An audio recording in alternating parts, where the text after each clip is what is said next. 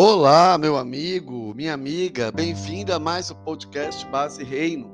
E hoje nós vamos tratar de algo muito importante, que é o medo do mal.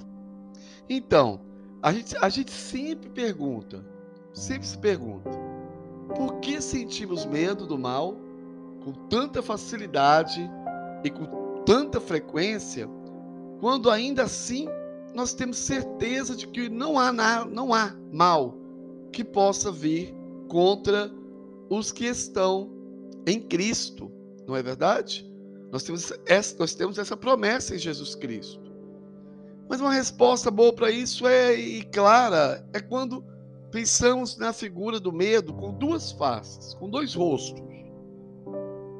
A que te assusta com tanta violência que te imobiliza e você não consegue sair mais do lugar e a outra face, que mesmo sendo uma aparência aterrorizadora, ela não te impede de ser corajoso e seguir em frente, mesmo com medo. E quando falamos dessas duas faces do medo, fica fácil colocar a primeira, aquela pelo qual paralisa, de tão aterrorizante que ela é, como a face do medo que o ímpio enfrenta e não o crente. E a segunda face, que é aquela que aterroriza, mas não impede de caminhar, como a face que o crente enfrenta. Mas isso não é uma realidade geral dentro da igreja. Muitos de nós, crentes, não obtemos essa coragem para não ser interrompidos e paralisados pelo medo, porque não conhecemos verdadeiramente a nossa verdadeira identidade em Cristo. Porque não o conhecemos intimamente. E quando não conhecemos Cristo intimamente por meio da palavra dele, da oração e da adoração, não conseguimos enfrentar o medo sem nos paralisar.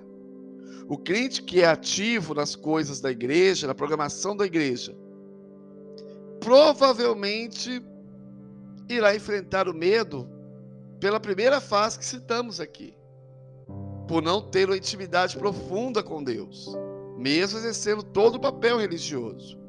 A segunda face, normalmente, ela é bem frequente para aquele crente que passa a maior parte do seu tempo livre, seu tempo disponível, buscando interagir intimamente com as Escrituras e com o próprio Deus. E isso faz com que este crente não tenha, não mesmo tendo medo, né? Porque o medo faz parte, mas ele não se torna paralítico e estabilizado naquele momento, naquela situação. E eu estou falando isso hoje porque eu estou vivendo profundamente isso na minha vida, o medo. O medo, o medo, o medo aterrorizante, uma face horrível que ele se apresenta para mim. Mas eu agora, mesmo tendo estado paralisado por algum tempo, decidi começar a seguir, mesmo ainda com medo. Então, alguns, alguns caminhos eu ainda tenho evitado passar devido ao medo. Mas eu estou orgulhoso de mim mesmo no espírito por não estar mais paralisado. Assim, Deus me tem feito entender que mesmo que eu ainda evite alguns caminhos por por aparecerem assustadores demais para mim agora, eu, eu ainda não estou paralisado. Eu não interrompi minha caminhada.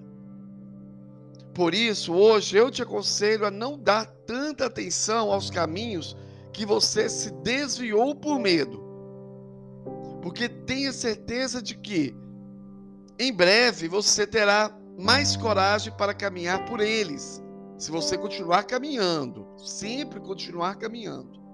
Quando você vê o início de uma nova estrada e continua caminhando, a sua determinação em seguir em frente irá acrescentar a você mais coragem por meio da fé do que você tinha na estrada anterior ou até mesmo quando você começou essa nova estrada, caminhar nessa nova estrada.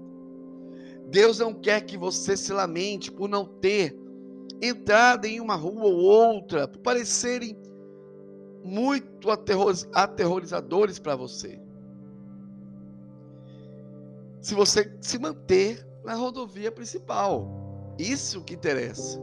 Porque Deus sabe que sua coragem está aumentando e que você logo, logo estará forte o suficiente na fé para caminhar em ruas asfaltadas, bem iluminadas, bem sinalizadas, e ao mesmo tempo ser capaz de caminhar em ruas de chão de terra, esburacadas, escuras e sem placas para te direcionar. Então hoje, como base rei, nós te aconselhamos, pela fé no Espírito, caminhe, mesmo estando com medo.